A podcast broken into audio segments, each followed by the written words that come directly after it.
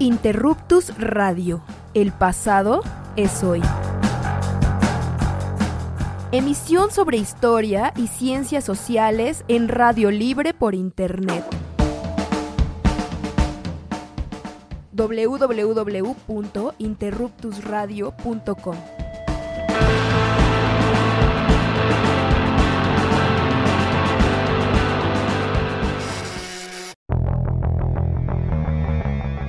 Hacer época no es intervenir pasivamente en la cronología, es interrumpir el momento. Interruptus Radio.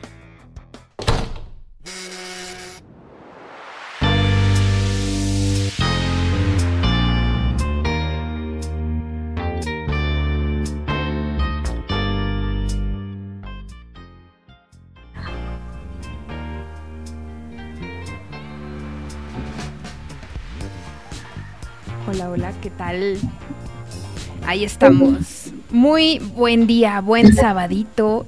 Estimados, estimadas amigas de Interruptus Radio, el pasado es hoy. Su programa de divulgación de historia y ciencias sociales en Radio Libre por Internet. Transmitimos en este nuevo horario, nueva temporada. Es el segundo episodio de esta temporada en la que transmitimos los sábados de 5 a 7 de la tarde. Estamos muy contentos saludándoles desde la colonia Santo Domingo, Coyoacán, nuestra querida Santocho. Esta es una radio libre, totalmente eh, autogestiva, en donde hablamos de temas de historia y ciencias sociales. Quiero saludar primero a mis compas, amigos, amigas que estamos aquí en la cabina eh, de Pro Pedregales Asociación Civil. Emi, hola, ¿cómo estás? Hola, hola, ¿me escucho bien? ¿Sí suena mi micrófono chido? Eh, pues estoy muy contento de estar aquí otro dominguito más. No, sábado, sábado. Sábado. Se me va la onda, se me va. Es que es la costumbre de hablar de domingo. adelantemos el calendario. Sí, Emiliano. sí, sí. Tanto que nos costó eh, subir carteles y hacer promoción de nuestro nuevo horario. Yo constantemente estoy diciendo que es domingo, pero no, es sábado por la tarde. Es como dice Carla, eh, pues una nueva temporada para Interruptus Radio, un momento distinto, eh, en un horario pues caguamero. eh, aunque esta vez se nos, se nos olvidaron las caguamas eh, por las premuras. Las no prisas. entonces. Pero de todas formas, eh, al ratito, después del programa, seguramente saldrán esas caguamix eh, para poder Y pasar el rato. Claro, por su pollo. Entonces, este, pues ni modo, la semana pasada tuvimos ahí una, una, un cotorreo, una plática, es así con caguamas, ahí entren a, a escucharnos, a ver qué les pareció ese, ese nuevo ejercicio que hicimos entre nosotros, los integrantes de Interruptus Radio. Y pues nada, el día de hoy eh, vamos a estar platicando con, con Lili y con un colectivo, bueno, no sé cómo decirlo, es un grupo. Somos un equipo de trabajo. Es un grupo de trabajo que ahorita ya más adelante no nos vayamos a- adelantando, ya nos estarán platicando más, pero bueno, va a estar muy interesante y antes de continuar, pues aquí está Lili también en los micrófonos con nosotros, ya después de un- una temporada en Colombia, te jalaste para acá, ¿cómo estás Lili? Sí, conflictuada, confundida y con calor y frío. Sí. Aquí, eh, bien, reacomodándome otra vez a mi nueva realidad de feña. Aquí ya instalándome de nuevo en la Ciudad de México, acompañándoles desde la cabina de Propre- Pro Pedregales. Y ahorita siendo parte y causa de el programa de Interruptus, pero también del equipo de Macrohistoria. Así que Qué chido. nada. Un- Qué chido, qué chido que estás aquí con nosotros, eh, y cotorreando, platicando. Pues afortunadamente nadie aquí es celoso, supongo yo, entonces no, no hay problema de pertenecer a distintos grupos, de estar en distintos espacios al mismo tiempo. Sí se puede, no, y eso de estar dividiéndose en ocho y mil pedazos es, es bastante productivo, creo. Seguro, yo. seguro. Y pues también aquí está Misa en la producción. ¿Qué tal, Misa? ¿Andas en chinga?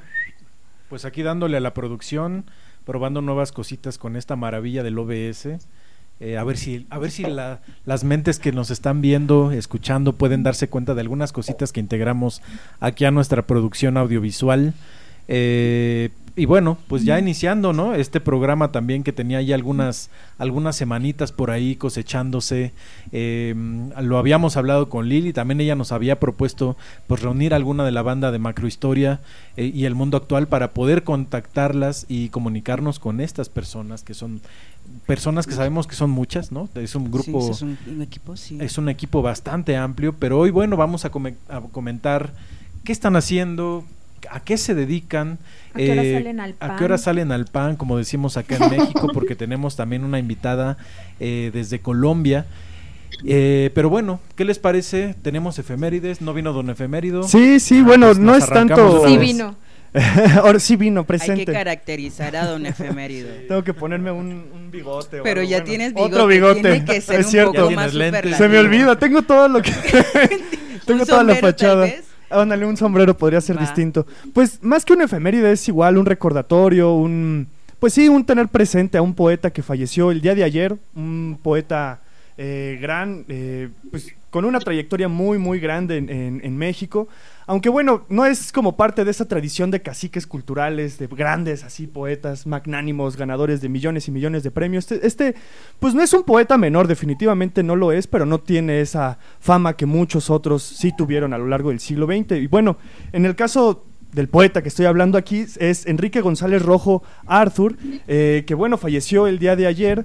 Eh, no estoy seguro si fue por COVID o alguna complicación eh, de su salud, la verdad ahí sí no, no estoy tan enterado, pero bueno, es interesantísimo personaje ya que, bueno, es parte como de esta corriente de poetas que tomaron, pues sí, la pluma, pero también tomaron eh, las armas de la política, la ideología, muy afín al marxismo, muy amigo también de José Revueltas, con él fundó eh, esta, la Liga Espartaco, en algún momento pues hubo ahí unos, unos problemillas internos que pues hicieron que esa liga se disolviera, pero bueno, el vínculo con, con este José Revueltas, gran también novelista y también poeta mexicano, luchador político mú- múltiples veces encarcelado, pues también es el es caso similar de Enrique González eh, Rojo Arthur, que bueno, él participó en varios eventos eh, de promoción de cultura, eh, fue profesor en distintas normales, eh, participó ahí con, con varios sindicatos, en sí, eh, en fin, tuvo ahí una vida política bastante activa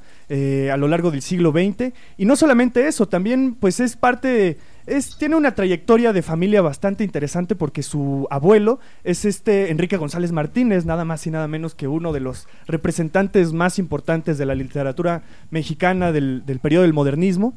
Y bueno, él también, eh, el padre también tuvo ahí un, el padre de Enrique González Arthur, eh, Rojo Arthur tuvo también ahí un, un vínculo con la literatura, aunque falleció muy pronto, y bueno, eh, como que el profesor o el maestro de, de Enrique González Rojo Arthur, eh, pues fue su abuelo, el, el que también hizo, bueno, el abuelo es famoso por este poema eh, que se llama Tuércele el cuello al cisne, tuércele, sí, Tuércele el cuello al cisne, que es como ese momento de cierre de la literatura modernista.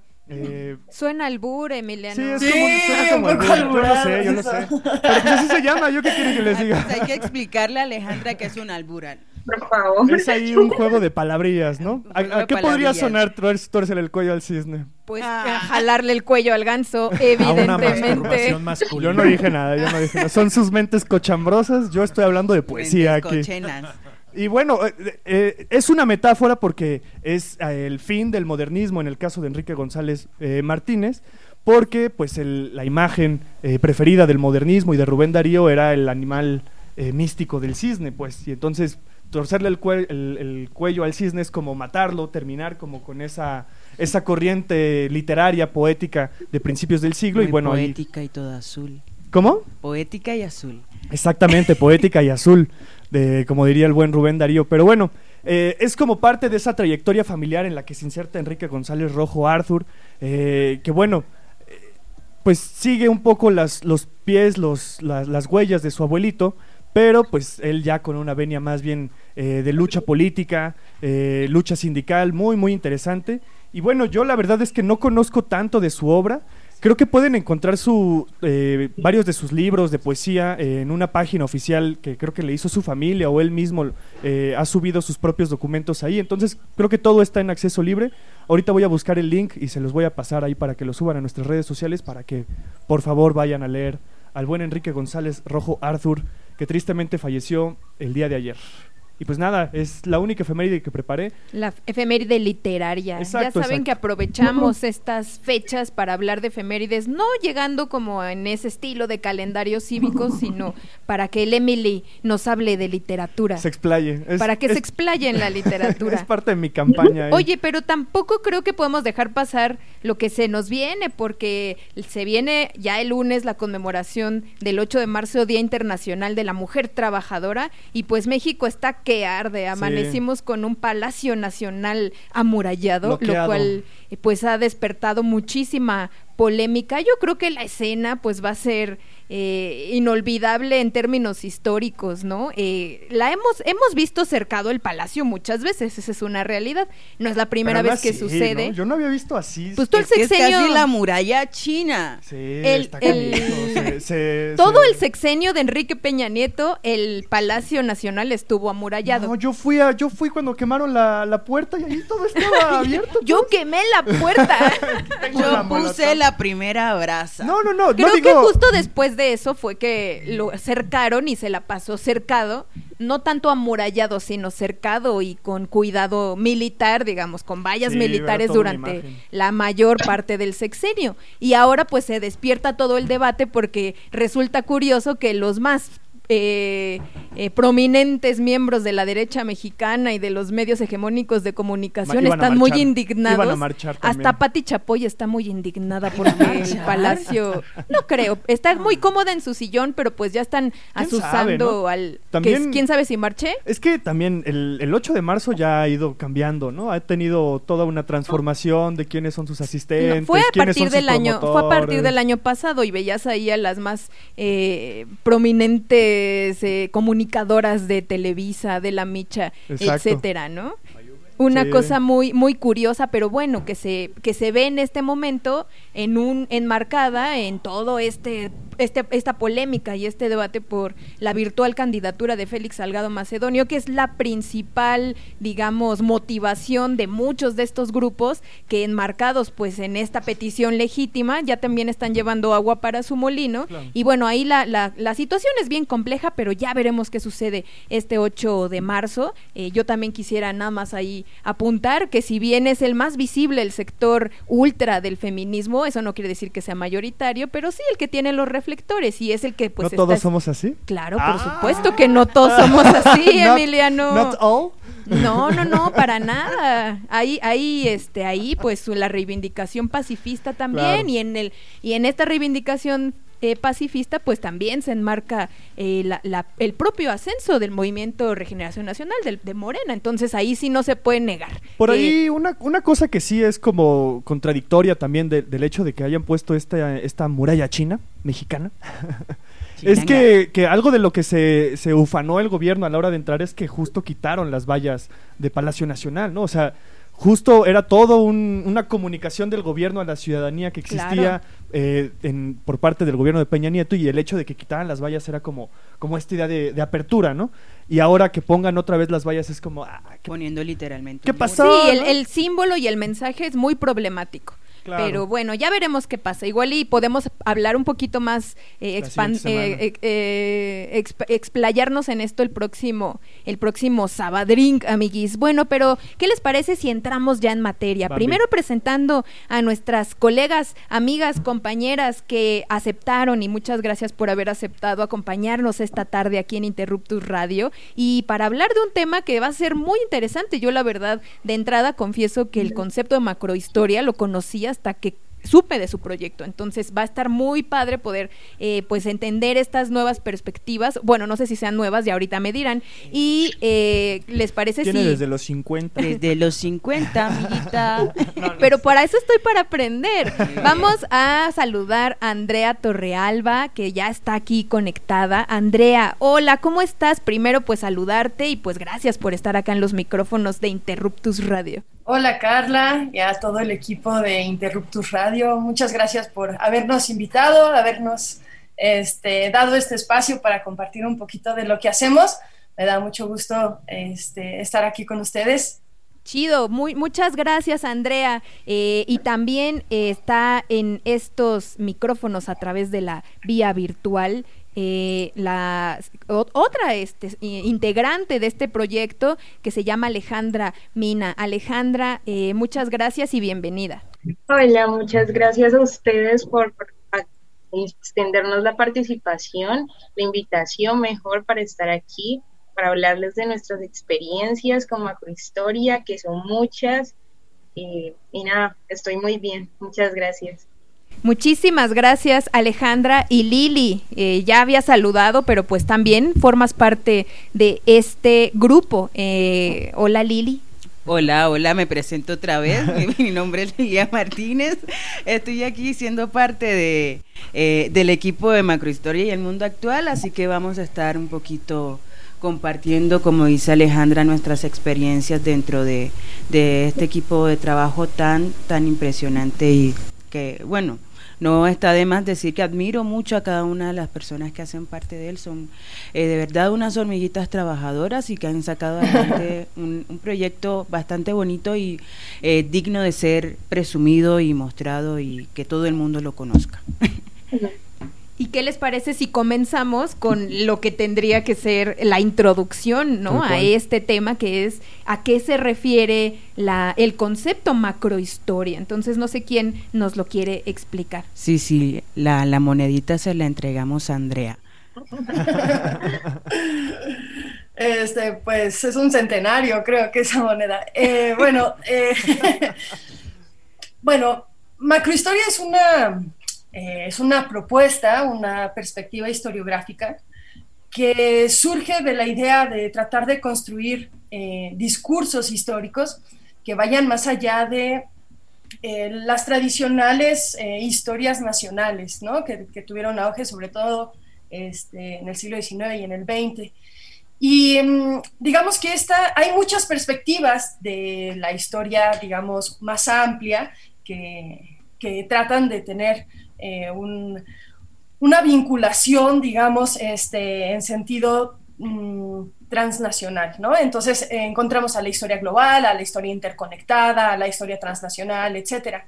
Lo que distingue a macrohistoria de otras, de otras corrientes historiográficas es que justamente lo que busca es tratar de descentralizar eh, los discursos de de la humanidad, ¿no? Es decir, no pensar a la historia como una producción de la humanidad, sino en donde también juegan otros agentes, em, parte de la construcción del paso del tiempo, ¿no? Desde cuestiones tal vez em, eh, ambientales, desde cuestiones este, que tengan que ver con em, eh, geológicas, etcétera. Em, y por lo tanto, la propuesta es vincularse también con otras disciplinas, es decir, no solamente la historia, sino también con la antropología, con la arqueología, eh, con la biología.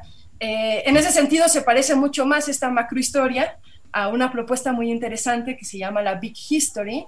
La Big History justamente trata de tratar de entender el paso del tiempo desde el Big Bang hasta nuestros días. Entonces, digamos que a esos niveles de periodicidad estamos, estamos hablando. Espero que más o menos se haya entendido. Yo creo que sí se, se entiende bien, pero quizá a nuestros escuchas les podría quedar un poco más claro si hablamos de algunos ejemplos, ¿no? A lo mejor que nos platiquen como qué tipos de historias se están construyendo desde su proyecto o desde la propuesta de la macrohistoria y de esta forma como ver cómo se gestan las perspectivas críticas hacia eh, digamos historiografías más tradicionales, ¿no? Y cuáles son también esas historiografías tradicionales. Entonces, no sé cómo ven que nos platiquen un poquito de, ejemplos más concretos. Bueno, yo creería que una de las propuestas eh, precursoras, sin proponérselo, fue el libro del Mediterráneo de Fernán Braudel. Em, en, en ese libro, bueno, sin proponérselo, sin decir propiamente que estaba haciendo macrohistoria, en realidad con su propuesta de estos grandes escenarios eh, estructurales, está básicamente planteando la noción y la esencia de lo que sería posteriormente nombrado como macrohistoria. A partir de lo que hizo Braudel y otras personas más dentro del contexto de Anales, em, otras personas, otras generaciones han venido enriqueciendo la disciplina histórica a partir de ver el tiempo dentro de una temporalidad mucho más amplia eh, analizando también el tiempo dentro de la territorialidad o la espacialidad del espacio geográfico. Braudel lo plantea claramente cuando describe tan a detalle el, ese mar de entre tierras, pero también... Un volumen de 600 un hojas. volumen de 600 páginas describiendo las mareas. Una pequeña tesis de doctorado. Sí, que tardó 20 años en ser escrita, nada más.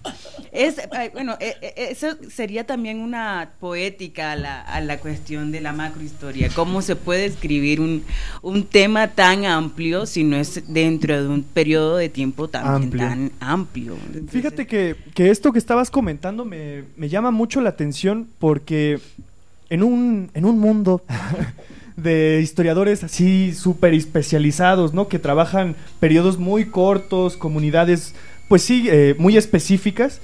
Eh, creo que una propuesta como esa, como la que hacía Brodel o como la que hacen ustedes, permite como abrir miras, ¿no? Voltear Sí. a ver procesos mucho más amplios y que justo lleva a lo que, a lo que mencionaba ahorita. eh, eh, eh, acabo de olvidar el nombre. Ajá, Andrea. Andrea, perdóname, Andrea, perdóname, Andrea. Y- Este, como a esta cuestión de, de- de que el, el humano no aparezca en el centro, ¿no? Hay un montón de cosas alrededor que están cruzando. factores ambientales, temporales, políticos, económicos. Exacto. Pero fíjate que la macrohistoria no se, no se pelea y no es antagonista del- de, las, de los relatos micro. Mm. Lo que busca también es eh, conectar, de eso se trata Claro. las historias conectadas, de vincular, de relacionar y de comparar eh, todas estas eh, hechos, sucesos, anécdotas que suceden, o historias de vida también, historias de personajes que suceden en un determinado momento del tiempo y del espacio y que se pueden ir conectando con otro tipo de procesos un poco más amplios. Claro. Entonces, eso es lo interesante de la propuesta, que eh, no deja de lado la historia particular, la historia pequeña, la historia micro, pero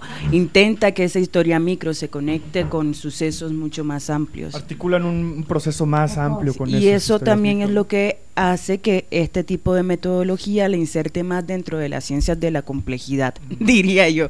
Porque es- sí, armar ese tipo de, mm, Claro. de análisis, De relatos, de claro. relatos, eh, sí amerita una, un análisis y un acercamiento al tiempo de, de una forma un poco más detallada y Sí. precisa. Y una Con- capacidad de síntesis súper cañona, ¿no? Podría ser. No sé qué nos dicen Andrea y. Aleja. Hola. A ver, a ver. Pues añadirle también que le da cierta apertura a la disciplina y convoca entonces a otras. Claro. Entonces es un espacio que permite como la comunión con otras ciencias, con otras formas de ver la realidad y eso también lo hace mucho más interesante. Tal vez abrir los caminos que siempre seguimos de la historia, salir entonces de cierto hermetismo, hermetismo Sí. y, y encontrarnos entonces con otros relatos, con otras formas de, de escribir, Es que como que te obliga, como ¿no? humanidad y más allá de la humanidad, ¿no? Y me parece muy interesante que dentro de los eh, de las charlas que hemos tenido, luego platicamos de eso si quieren también, pero de las charlas que hemos tenido, eh, muchas propuestas que vienen, por ejemplo, que hemos escuchado, que vienen con metodologías eh, muy interesantes, ¿no? Como desde la literatura, Claro. este, desde las conexiones económicas, desde La eh, biología. No sé, las la biología, claro, este, las migraciones. Es decir, hay que, eh, se abre una oportunidad no solamente temática, sino también eh, metodológica y, e incluir, por ejemplo, cuestiones geográficas, gestio- eh, cuestiones estadísticas que permiten también la representación de estas historias de maneras como muy creativas y muy llamativas también. Eso es súper interesante. Pues mira, a mí me suena esto que están comentando un poco como también el concepto de totalidad de- del materialismo histórico, Sí. ¿no? No dejar fuera ámbitos, digamos, que puedan explicar cómo es que se van dando los cambios en las sociedades dentro, en el caso del materialismo histórico, de los modos de producción. Pero, eh, por ejemplo, en el caso de, de macrohistoria y el mundo actual, de este equipo de trabajo, eh, ¿qué temas están trabajando? ¿no? ¿Desde dónde están trabajando? Eh, ¿Quiénes conforman, por ejemplo, o desde qué latitudes están, están ustedes trabajando como proyecto, digamos, de divulgación y difusión del conocimiento? Eh, y más o menos qué temas han trabajado. Bueno, conocemos el tema de Lili porque pues ya la, ya la tenemos aquí desde hace, desde hace tiempo, exacto, fuimos a su examen de maestría, además tenemos su tesis, ¿no? Eh, pero bueno, ¿qué trabajan también ustedes, no? Como para que podamos entender un poquillo, ya con ejemplos, además de Brodel, que bueno, Brodel es Brodel, ¿no? Eh, también está por ahí el, el, famosísimo libro de Eric Wolf, ¿no? De, la, de Europa y la gente sin historia. De la gente sin historia. Eh, que es buenísimo también, aunque el tema de la gente sin historia siempre es así como, ay, qué paternalista, ¿no? Pero bueno, ¿cómo, ¿cómo están trabajando ustedes la, la macrohistoria, ¿no? Y cómo entender también este, esta otra parte del proyecto que, que, que ustedes llevan ya tiempo haciendo del mundo actual, ¿no? Cómo se conecta ese pasado que ustedes están analizando con lo que estamos viviendo hoy en día. A ver, otro, otro centenario. A ver, a ver, si quieres empezamos por ti, Alejandra, que estás... Ándale. Aquí me tomo la palabra completamente. Eh, creo que esa pregunta se contesta entonces dándole como espacio también a hablar como de nuestro... Hola, ¿me escuchan? Sí, señorita. Sí, sí, sí. Gracias. Eh, hablamos entonces como de nuestro nacimiento. Nosotros estamos por aquí desde hace un año, casi, casi, casi un año, un poco menos. Y nos llamó entonces, nos convocó de alguna forma las posibilidades de crear, crear redes, de crear espacios, encuentros también a través de este tipo de plataformas.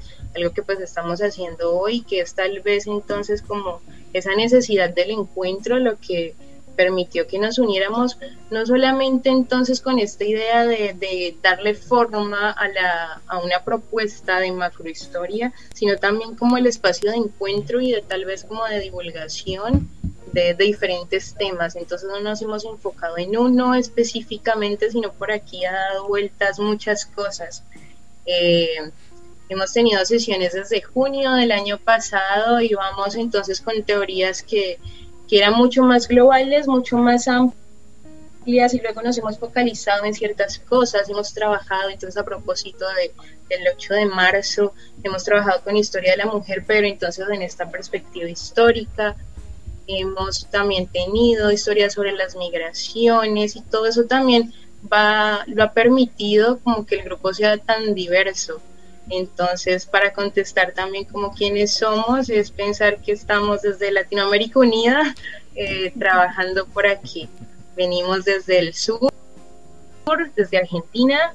Eh, ¿En Chile? Estamos con, una buena cantidad de, de personas también que acompañan acompañamos el proceso desde Colombia y México también. Entonces, como que de sur a norte eh, buscamos entonces que como latinoamericanos nos escuchemos, que invitemos entonces a, a ese otro que, que, nos estudia, que estudie en general, pero, pero justamente esto da como una vuelta para encontrarnos como latinoamericanos y buscamos también crear un espacio como que nos permita escucharnos porque al momento entonces son como invitaciones a profes muy tesos a, grandes investigadores que nos brinden entonces la posibilidad de conocer todas estas perspectivas que tal vez no son muy populares entonces en los claustros aquí en nuestro continente, pero, pero acercarla y tal vez conocer, conocer otras cosas. Entonces, específicamente hablando del equipo, creo que eso también es muy lindo y una como de las premisas de, este espacio es apostarle a la horizontalidad. Entonces, a partir de eso también como que nos encontramos personas con diferentes niveles educativos y, eso es interesante también. Vamos a empezar del sur, de sur a norte, vamos a invertir el, el mapa Está, está Michelle Lacos, que nos acompaña desde Argentina y desde Chile con cierta movilidad. Ella es estudiante de la Pontificia Universidad Católica de Chile. Eh, es candidata a doctora. Eh, en su mayoría somos entonces estudiantes de posgrado y yo soy una casi, casi historiadora. Casi, casi. nos concentramos ya en Colombia Estamos tres personas aquí, Lilia es colombiana, pero está allá, entonces va para atrás. Yo me teletransporto. Voy para atrás. Está una, una de las personas más visionarias y tal vez las que nos, nos ató y trenzó ahí el hilito rojo que nos fue encontrando, César Augusto Duque, desde la Universidad del Rosario, eh, también historiador, con estudios postdoctorales, que no los tengo presentes. Eh, Santiago Forero, que, que dinamiza también el grupo, porque entonces no solamente estamos historiadores y historiadoras, sino que Santi es sociólogo y es periodista y, y pues el periodismo con, con esto de montarnos entonces a las redes sociales y inaugurar entonces estos espacios desde aquí, desde la virtualidad, siento que es súper importante ver, ser visionario también de los espacios digitales. Es, es, un cuento muy interesante esto de la comunicación para, para que se den entonces estos espacios.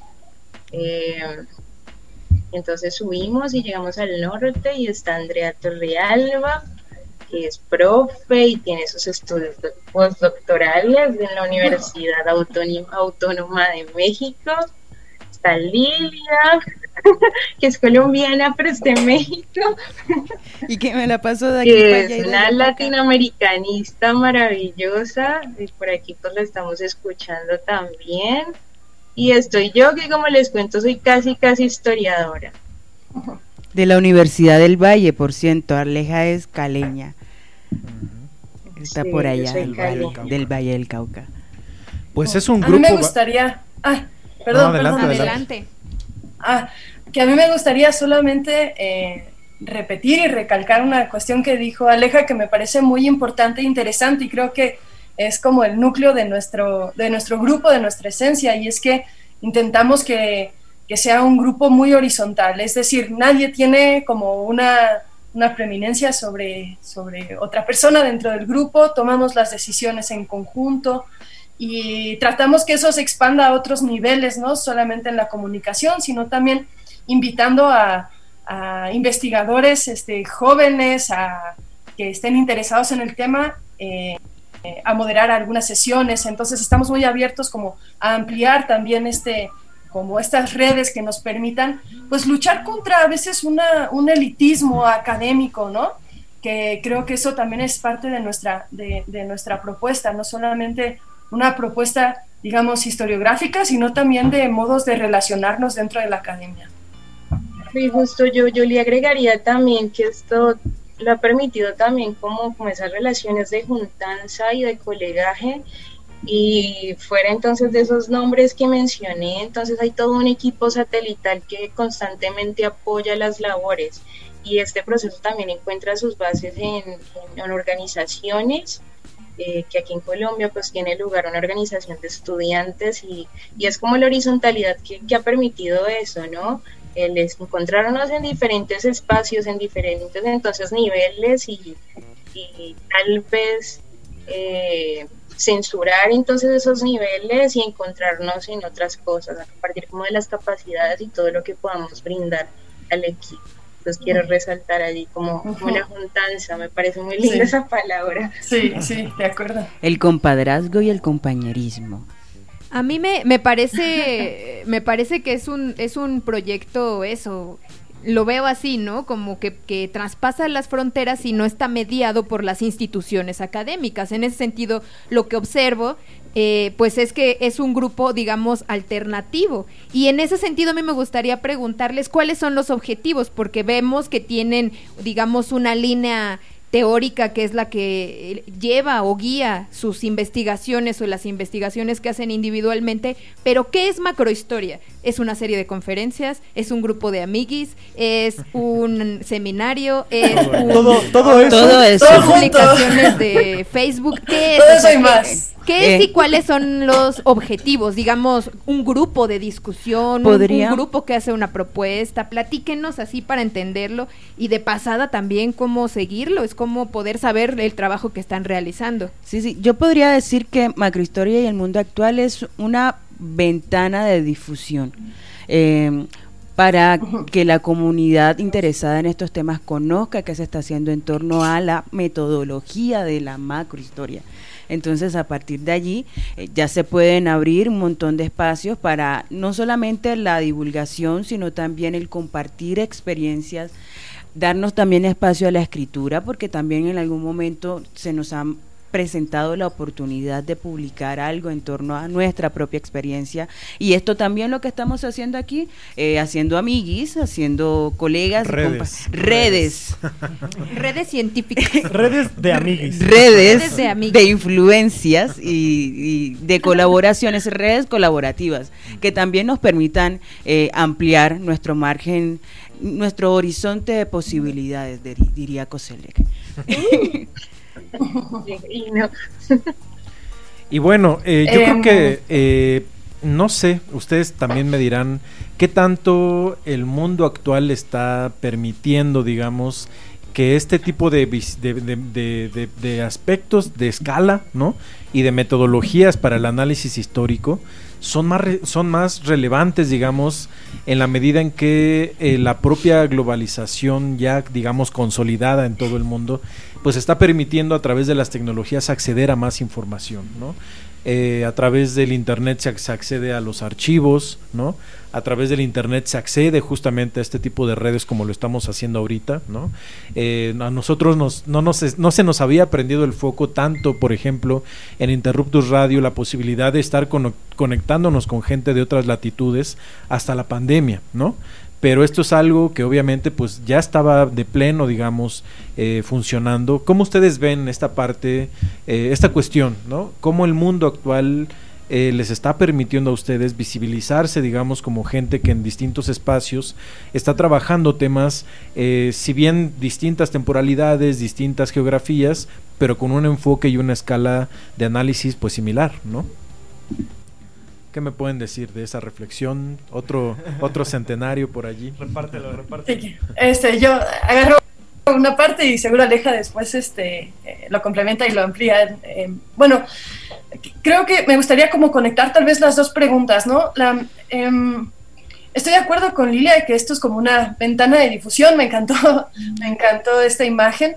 Em, pero creo que, es, que no es solo una ventana de difusión, es decir, la ventana de difusión nos ha permitido crear justamente estas redes de, eh, de diferentes niveles, ¿no? Redes, por ejemplo, con, con, profesores y profesoras que se dedican o se han dedicado ya mucho tiempo a esta perspectiva y que tal vez están ya consolidados, pero también redes de investigadores tal vez más jóvenes que apenas estamos este, como tratando de insertarnos en estos discursos sobre la historia y además de un montón de personas este, que tal vez no son eh, especialistas en la historia, pero que son una, un público eh, muy atento y, muy cálido, ¿no? Que eso nos ha permitido, digamos que, em, pues eso, difundir nuestra, nuestra, eh, nuestra mirada pero también creo que hemos hecho otras cuestiones, ¿no? Eh, hemos, eh, estamos empezando eh, o vamos a lanzar pronto unos talleres en donde se va a poder meter gente a,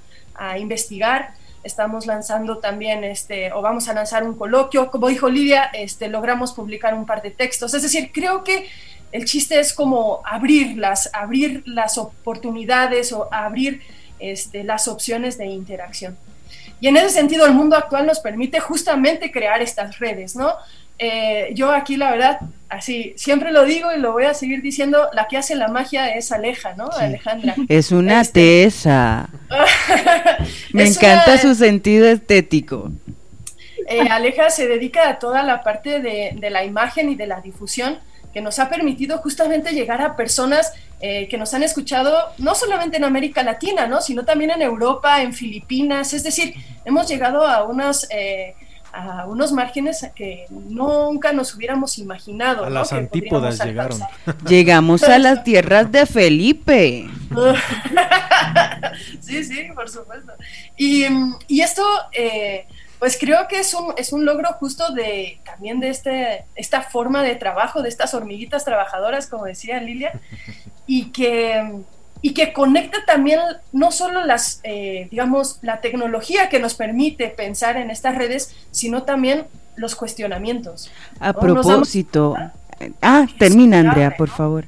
Sí, los cuestionamientos, digo, ¿no? Los cuestionamientos que podemos estar en México, en Colombia, en Chile, Argentina, Filipinas y, y tenemos las mismas preguntas, ¿no? Entonces buscamos como tratar de respondernoslas y eso creo que nos aporta también el mundo actual.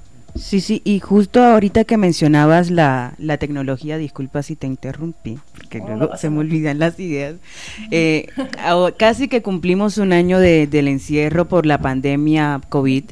Justamente sacamos algo de provecho a esta, a esta situación mundial un poco lamentable, pero que nos ha permitido de alguna manera, a partir de la tecnología, conectarnos. Yo creo que en un momento no pandémico, este tipo de iniciativas tal vez probablemente no hubieran aparecido porque estaríamos todavía eh, muy enfocados en lo que tenen, en lo que tenemos en, a nuestro lado, enfrente, que podíamos tocar, que podíamos eh, presenciar un poco más carnalmente, pero O quizá hubiera sido un grupo de macrohistoria, pero de tintes nacionales, ¿no? tal vez eso Quizá no pura lo gente de, saber. de México, en el caso de ustedes. Es O posible. pura gente en Colombia trabajando estas cuestiones. Pero justamente la tecnología, Zoom, hay que agradecerle a Zoom que nos permitió eh, Agradecerle que ponga gratis las cosas, sí, ¿no? sí. Ah, sí, cierto. eh, gracias a este tipo de herramientas pudimos conectar eh, a la Patagonia con, con el río Bravo. Entonces eh, es, es bastante bueno eso. Fíjate que, que me quedé pensando un poco lo que, lo que están platicando de, de la cuestión de las instituciones, eh, un poco el sesgo que a veces las instituciones imponen. Temas espinosos. Bueno, es, es interesante porque eh, un poco es lo que también hacemos aquí en Interruptus Claro, Radio, ¿no? claro. Entonces, más bien, también de lo que habla es como de, de la necesidad que hay de buscar espacios, ¿no? Y que si esos espacios no están en las academias, pues habrá que hacerlos, ¿no? Y entonces, por eso es que creo que proyectos como, como el nuestro o como el de Macrohistoria, que, que, es, que es eso, buscar, buscar la manera de posicionar un punto de vista, posicionar una manera de, de acercarse a la historia que, pues si no es con el gran cacique de la Facultad de Filosofía y Letras o, o la cacica o lo que sea, ¿Por qué no dices del Instituto Mora? güey? porque ahí no hay, güey. Ah. Pues claro que sí. Porque ahí no hay. Ahí Por- todos, todas las decisiones son horizontales. Ah, pues no- Tenemos ah. una asamblea ah, la sí, semana. su asamblea estudiantil. Perdóname, perdóname. Estudiantil. Perdóname. Bueno, también no lo digo porque no tenemos facultad, güey. Ah, Somos- pero tienen un programa de historia en pregrado. Claro, bueno, eh, en Sí, general es la academia, pues, ¿no? Es un, es Sí, un vicio entiende. académico y aparte es también muy, muy chistoso ver que no es solo un vicio de México, ¿no? Es un vicio que está en Colombia, que está en la Patagonia, que está en un montón de lugares, pues, ¿no? Y que es también labor de los, de los nuevos estudiantes, pues, buscar, buscar maneras, pues, ¿no? De, de salir, Sí, sí. de posicionarse. De visibilizarse. Exacto. Bueno, y encontrar eso ya. lugares de... Ay, perdón, perdón. Dilo, dilo, lugares Andrea. de Adelante. creación de conocimiento crítico también. Es Claro. decir, pensar que fuera de la academia también se puede construir conocimiento valioso y crítico. Creo que eso nada más le Exacto. pondría a la lista que estaban haciendo. exacto, exacto. El comentario espinoso. Bueno, bueno, pues es parte de parte de ser un, un grupos de, de izquierda subversiva Ah. rojillo, pues es lo que nos toca hacer, pues. Yo, yo este. Ah, di- no, adelante, adelante. Bueno, eh, yo añadiría también que el alejarnos un poco, y es un poco porque entonces aparecen unas relaciones de necesidad que ya que permiten que no seamos tan autónomos, sino que recurramos a las instituciones. Claro. Pero entonces alejarnos un poco de ellas inaugura también como un proceso de búsqueda de otro tipo de gestión Claro. porque aun por más que estemos en las redes, por más que estemos entonces manejando el mundo virtual, lo digital, eh, muchas veces entonces nos atraviesa una necesidad económica. Entonces es darle posibilidades a otro, a otro tipo de, de economía, si se quiere incluso. Entonces aquí nos hemos encontrado con, con un espacio como de solidaridad, Mm. Lejos de la monetización, que es muy interesante, que lo ha permitido entonces toda esta situación de la pandemia, la búsqueda de un espacio de escape y cosas por el estilo, pero, pero que nos ponen allí a partirnos la cabeza pensando entonces en, en cómo, cómo mantener esa otro tipo, esa gestión otra, si la queremos llamar así. Sí, es una, es una gran pregunta justamente eso, cómo se sostiene un, un proyecto como este a lo largo del tiempo y en algún momento ah, va a crecer y va a seguir creciendo y, mm, el apoyo o el soporte institucional va a ser necesario. Sí, sí, en el caso, o sea, por ejemplo, el, propio Interruptus Radio, nosotros, hablando en tercera persona, nosotros. Yo aquí presente. el propio señor Interruptus Radio. Don Efemérido. Eh, pues también en su momento recibimos apoyo de instituciones y eso nos, nos permitió también como complejizar un poco más nuestras propias actividades, pues. Reorganizarnos y bueno, la experiencia también queda, ¿no? Creo que es un poco como decía Alejandra, que permite alejarte de la academia te permite hacer unas cosas, ¿no? Reorganizar tu trabajo, tener experiencias distintas, buscar otro tipo de instituciones también de gestión para gestionar recursos, eh, gestionar también otro tipo de redes. Eh, digo, todas las instituciones tienen pros y contras, ¿no? Eh, y creo que saber también acercarte a distintos tipos de espacios es parte de la experiencia, ¿no? Eh, también, así como solo cerrarte a la academia, ¿no? Fuchi, guacala, eh, creo que es... es no, necesariamente es como la mejor postura desde mi punto de vista, ¿no? Claro. De igual manera que tampoco puedas cerrarte así como tan de forma tan tajante eh, al, a, quizá a un tipo de financiamiento privado, ¿no? Es decir, eh, creo que se tiene que tener la habilidad de trabajar con distintos espacios. Uno, claro, los puede elegir, ¿no? Y tiene que ser también consciente de que si te acercas a Rockefeller, pues tiene cierto tipo de, digamos, como de... Ojalá nos acercáramos a Rockefeller. Ojalá nos Bueno, Déjame decirte que el propio también ahí, un, un, pintor muy famoso. A ver, a ver. ¿Quién? Pintó un mural financiado por becas Rockefeller. Ándale, sí. Es decir, digo, hay que saber acercarse. Necesitamos mecenas. Se, necesitan, sí, no. Depende también lo que estés buscando y creo que creo que justamente esta noción a veces un poco eh, como eh, como un poco demonizada de que te estén pagando o te estén financiando por algo, eh, a veces como que asusta, ¿no? Porque tendemos a pensar que quita autonomía. Ah, es que a veces sí. A veces sí. depende. Pero entonces eh, allí radicaría la gestión que se hace o, las condiciones en las que se realiza esa gestión de recursos. Pero bueno, creo que siento que nos estamos alejando un poquito del tema. Estamos hablando de todo. sí, digo, o sea, tiene, sí, tiene, sí. sí, está un poquito bastante fuera del tema, digo, pero tiene que ver con cómo trabajamos este tipo de, de proyectos, ¿no? Y cómo, cómo eh, cómo esto permite también que los proyectos continúen durante pues el tiempo que, sea necesario que continúen. Por ejemplo, reiterando el caso de Interruptus Radio, nosotros ya llevamos, incluso yo lo pensaba en estos días, llevamos para seis años, ¿no?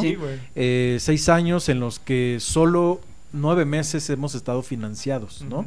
Toda la demás parte del tiempo no ha habido un financiamiento, digamos, económico, en ese sentido, un, eh, no nos han dado dinero, pero sí hemos establecido distintas redes de apoyo que nos han permitido continuar. Y en el caso... Y crecer. Y crecer, claro, y organizarnos y, incorporar a nuevas personas, ¿no? Hay personas también que han estado con nosotros y que ya no están ahorita porque continúan ellos también sus propias actividades, pero creo que la clave justamente es como tratar de trascender un poco la coyuntura en el sentido del trabajo. ¿no?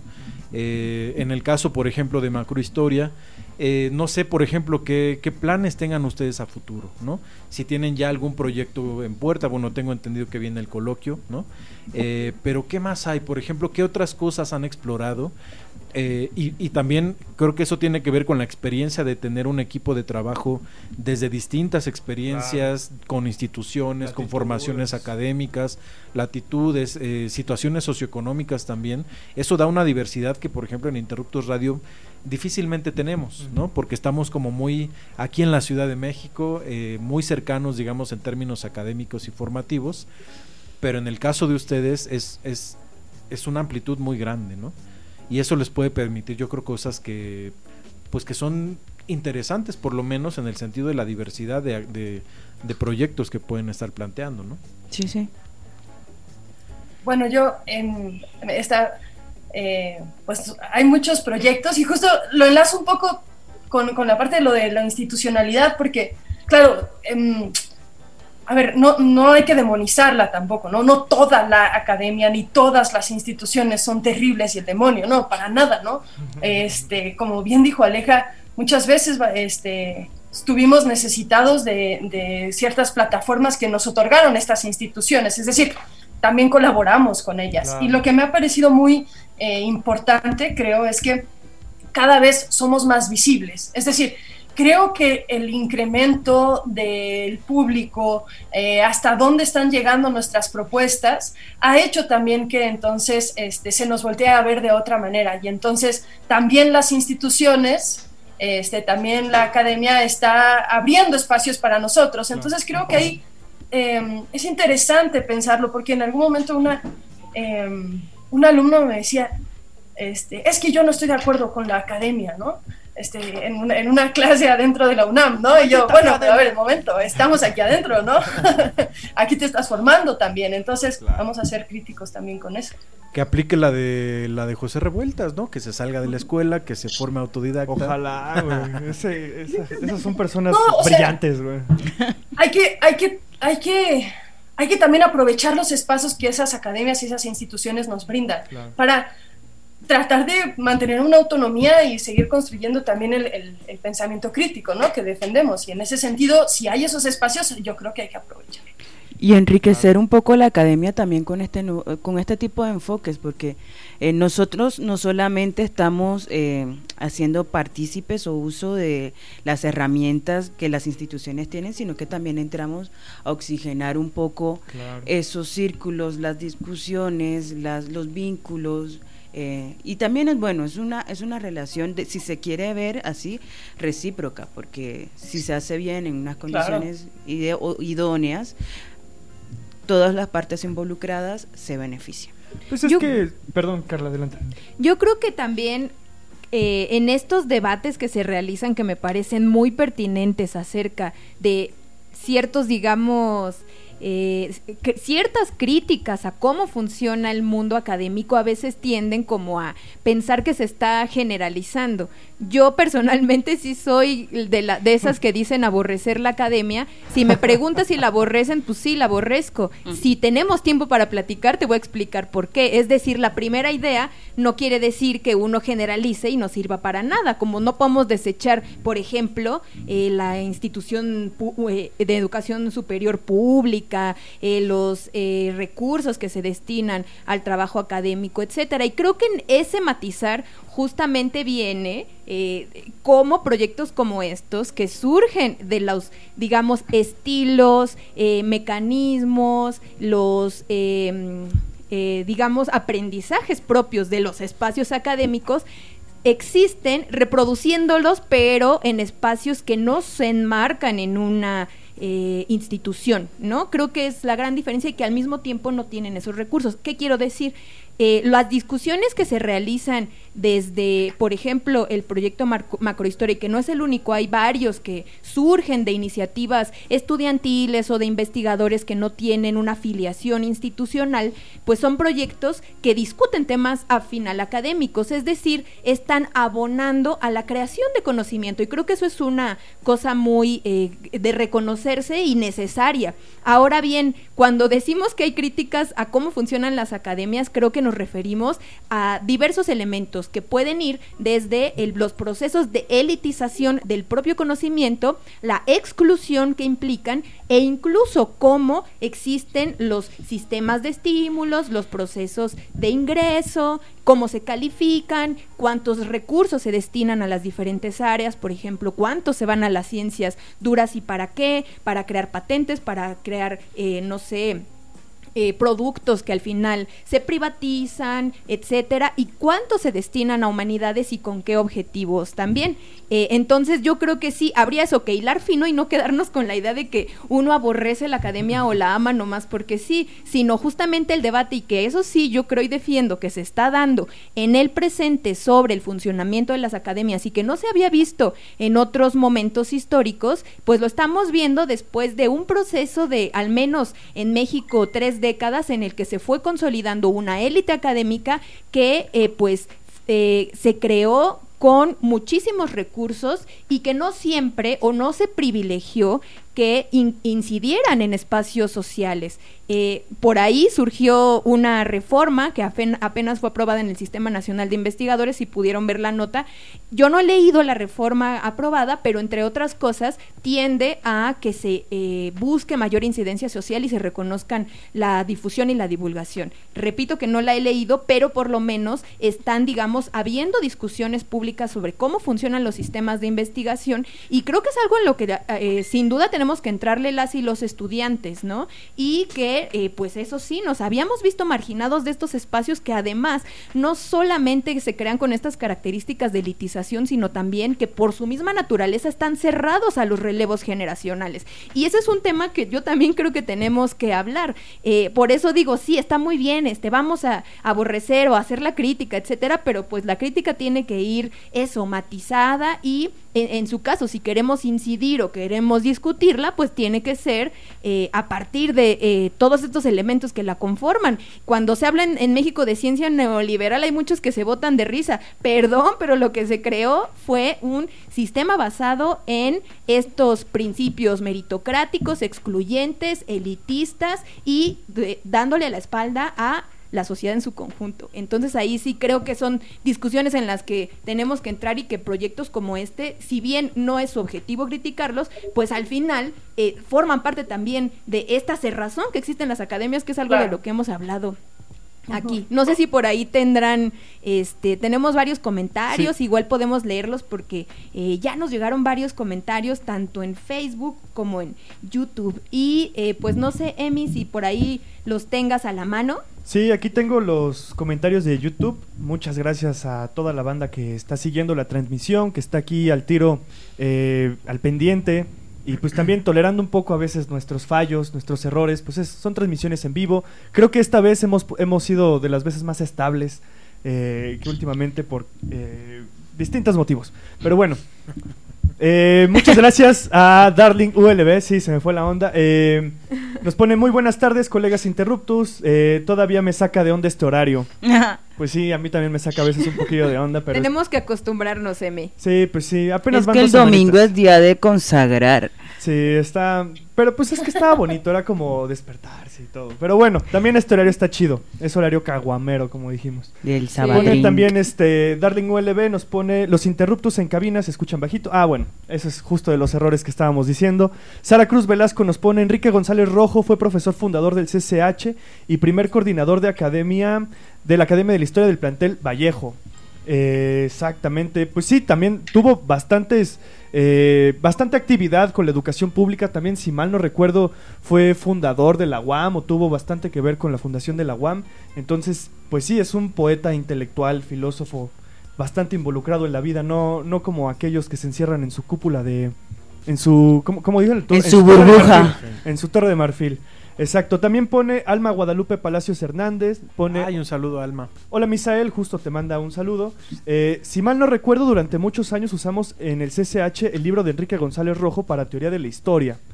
Pues ahí está el impacto. ¿Tú sabías? Yo no, sabía. No, no, hay que buscar el libro. Estaría bueno, ¿no? seguro es de esas joyas de producción académica del CCH en sus inicios que, que vale la pena recuperar, ¿no? Hay muchos libros que se perdieron, digamos, que ya no se utilizan en el CCH, que forman parte de este primer impulso muy fuerte de los profesores fundadores del plantel, profesores y profesoras, que estaban generando el material para la educación en ese modelo educativo, ¿no? Y aparte con estas tendencias, eh, pues sí, crítica social, muchos eh, marxistas, entonces también lo que van plasmando ahí es ciertos intereses. Bueno, también Sara Cruz Velasco nos pone, eh, solicito a Emiliano lea el final del programa, al final del programa un fragmento de un bello poema de Enrique González Rojo, se titula La clase obrera va al paraíso.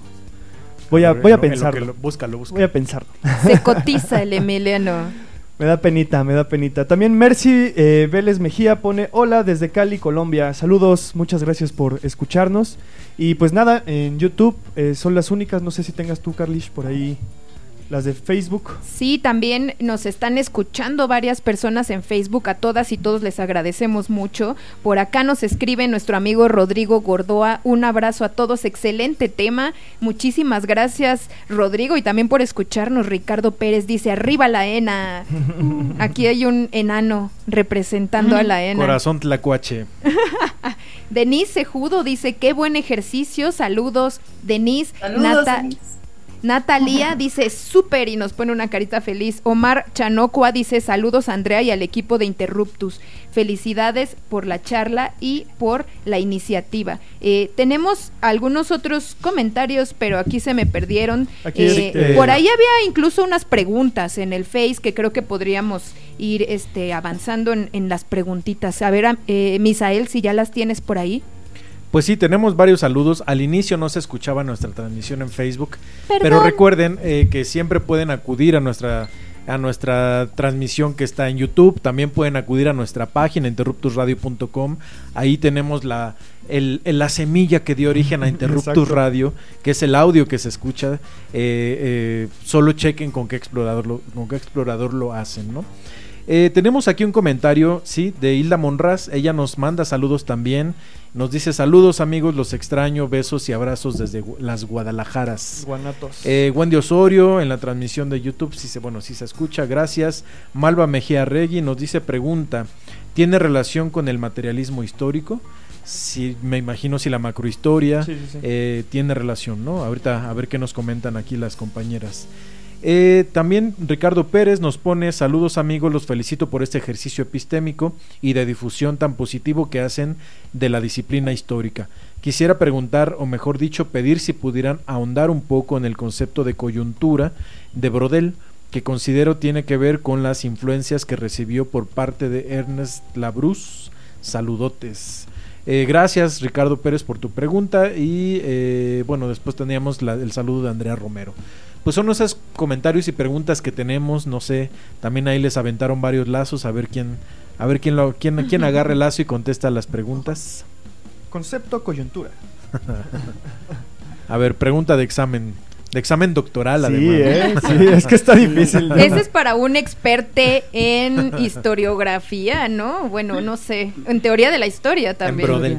Un brodeliano. Claro. Pues mm, no, no sabría cómo abordar muy bien la respuesta de esa pregunta, porque en realidad lo macrohistoria, mm, si se ciñe bien a, a la base teórica propuesta por Brodel, no está exenta o no se enfoca específicamente al análisis de las coyunturas, justamente se deslinda un poquito de esos acontecimientos fugaces para darle pie al análisis contextual de esos acontecimientos fugaces en que se podría mencionar de alguna manera. Entonces, no sé si alcancé a responder la pregunta allí. Sí, claro, y tiene que ver mucho con también esta propuesta de la, de la temporalidad de Brodel, que justamente rompiendo la idea de las, co- de las coyunturas y de la historia benemencial, como él le llamó, es hacer una, una escala temporal, no solo es la escala, eh, digamos, espacial eh, y de análisis, sino una, una escala temporal mucho más amplia Sí, sí. pero al mismo tiempo es muy complejo, ¿no? Sí. Yo, eh, por ejemplo, no tengo una, una experiencia de historia global, pero tengo una experiencia de, de trabajo de mi tesis de licenciatura, eh, pues que abordó aproximadamente 2000 años, ¿no? Eh, que es así desde los primeros registros que se tienen de un pueblo en la Mixteca Alta hasta finales del siglo XVII. Eh, creo, creo que este, este tipo de ejercicios, digamos, que, que, se, que se busca hacer una, una- un, un análisis histórico de muy larga duración, tiene ciertas ventajas y desventajas, obviamente, ¿no? Como todo. Por supuesto, al principio yo creo que lo más importante, al menos en mi experiencia, es que nos hace trabajar con distintos tipos de fuentes, ¿no? Eh, poder trabajar con arqueología por una parte, con, eh, con estadística por otro, con documentos de archivo judicial también, eh, un poco de historia oral, en el caso de, en el caso mío que yo trabajo geografía histórica, pues con el mismo espacio y la geografía y el, y el, y el paisaje simbólico, es decir, uno echa, da cuenta, digamos, y echa mano de todo lo que tiene disponible cuando se trata de reconstruir históricamente eh, un periodo tan largo, ¿no? Eh, también tiene que ver con los objetos de estudio que uno crea. Obviamente, si uno se va pues a un pueblito de la Mixteca, hay menos posibilidades de que tenga acceso a documentación de muy, muy eh, de, digamos, de mucha variedad y que cubra toda la historia de un pueblo. Pero si uno también elige espacios urbanos, en el caso de Brodel, por ejemplo, el mar Mediterráneo que se convierte en su objeto de estudio eh, y en su sujeto de la historia, pues hay una riqueza, digamos, de, de, de posibilidad de fuentes y de formas de trabajo que, que permiten ver ese análisis, ¿no? Esa, esa escala tan grande y que reitero, yo creo que tiene que ver quizá con una de las preguntas que por aquí hacían en, en el sentido de, de, qué relación tendría con el materialismo histórico. Yo vería la relación con el concepto de, de totalidad, ¿no? ¿no? Yo lo plantearía desde ahí. No sé, Andrea, Alejandra o, la, o Lili, si quieran comentar algo más. Andrea. bueno, yo um, creo que podemos, podemos mezclar las dos preguntas y, y se puede armar ahí algo, algo interesante. A ver, creo que hay que entender la macrohistoria como, como una mirada, como un enfoque. Es decir, la macrohistoria no, no plantea una metodología única o una metodología exclusiva. Es decir, nosotros podemos pensar en diferentes temas abordados con diferentes metodologías, pero desde una mirada de la macrohistoria. Por ejemplo, podemos pensar en hacer un análisis conceptual este, en una larga duración y en un largo espacio geográfico. Pero también podríamos pensar en redes intelectuales o en transacciones económicas o en eh, eh, movimientos humanos o en experiencias ambientales eh, o en movimientos obreros. Es decir, creo que la macrohistoria no está peleada con otras metodologías, ¿no? En ese sentido, se puede hacer historia social con mirada macrohistórica, mm -hmm. se puede hacer historia económica con mirada macrohistórica histórica. Lo que aporta la macrohistoria es como una ampliación y una complejización de los problemas, teniendo en cuenta que hay conexiones, que hay conexiones mundiales eh, o regionales, no necesariamente mundiales siempre, ¿no? Pero o regionales, eh, que complejizan las experiencias históricas de los sujetos en el pasado.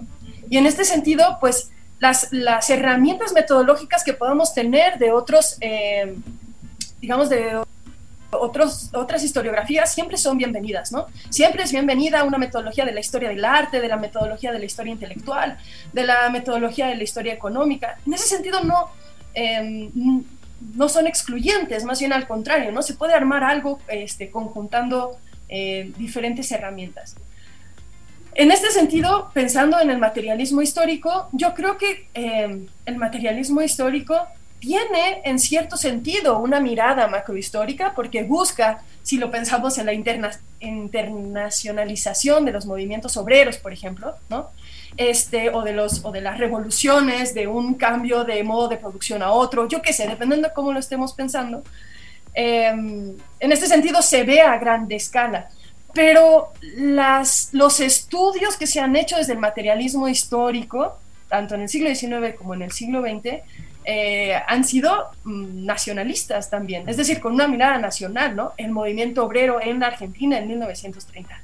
Mm. Bueno, claro. lo que ¿qué aportaría la macrohistoria, cómo esa experiencia se puede mezclar con otras experiencias obreras, ¿no? Y cómo entenderlo Entonces, como parte que... de, algo, de una globalidad que es el, el capitalismo, ¿no? Exactamente, sí. exactamente, exactamente, en ese sentido, sí. Uh -huh.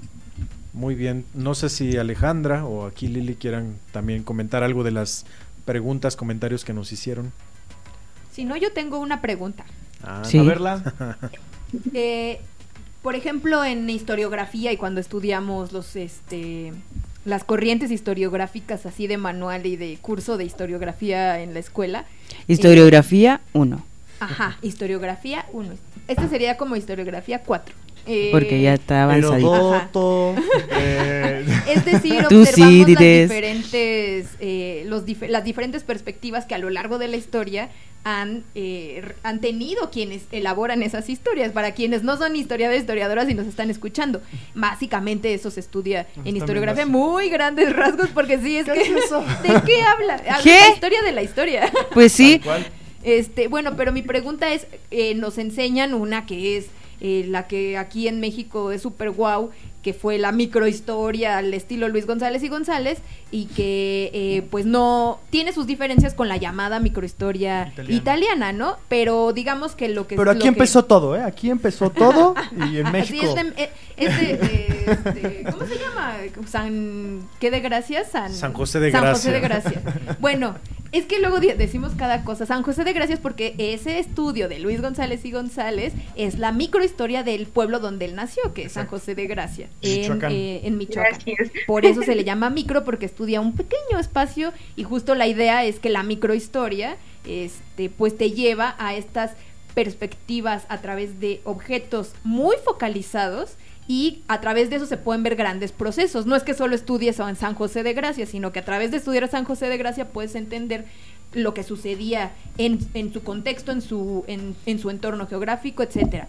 Y a mí me da la impresión, y ustedes ya me lo dirán, cuando se crea el concepto de macrohistoria, ¿se hace en oposición a la llamada microhistoria o no tiene nada que ver? Porque lo primero que me viene a la mente es, bueno, si es macrohistoria, pues es porque entonces busca lo, contrario, busca lo, opuesto que sería, porque no es micro, porque buscaría entonces ver esas perspectivas amplias y no sujetas a un objeto de estudio focalizado. Díganme si más o menos va por ahí, porque en ese sentido me suena a que trae la interdisciplina, trae la transdisciplina, o sea, como que eso de le cabe todo, cuando algo le cabe todo, entonces pierde eh, como una eh, forma de asimilarlo o se vuelve inasequible, al menos desde mi punto de vista. Por eso, o sea, les pregunto como para tener un poco más claro de qué va la macrohistoria. Sí, bueno, yo creería que no, la macrohistoria no conflictúa con los relatos micros justamente lo que intenta es que esos relatos micro que se siguen haciendo se conecten y que tengan sentido dentro de un contexto mucho más amplio.